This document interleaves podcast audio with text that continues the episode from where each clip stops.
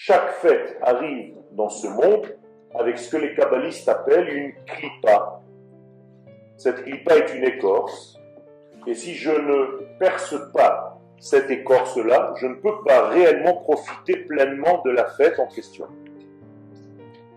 Et donc, à chaque fête, il faut se poser la question contre qui je me bats?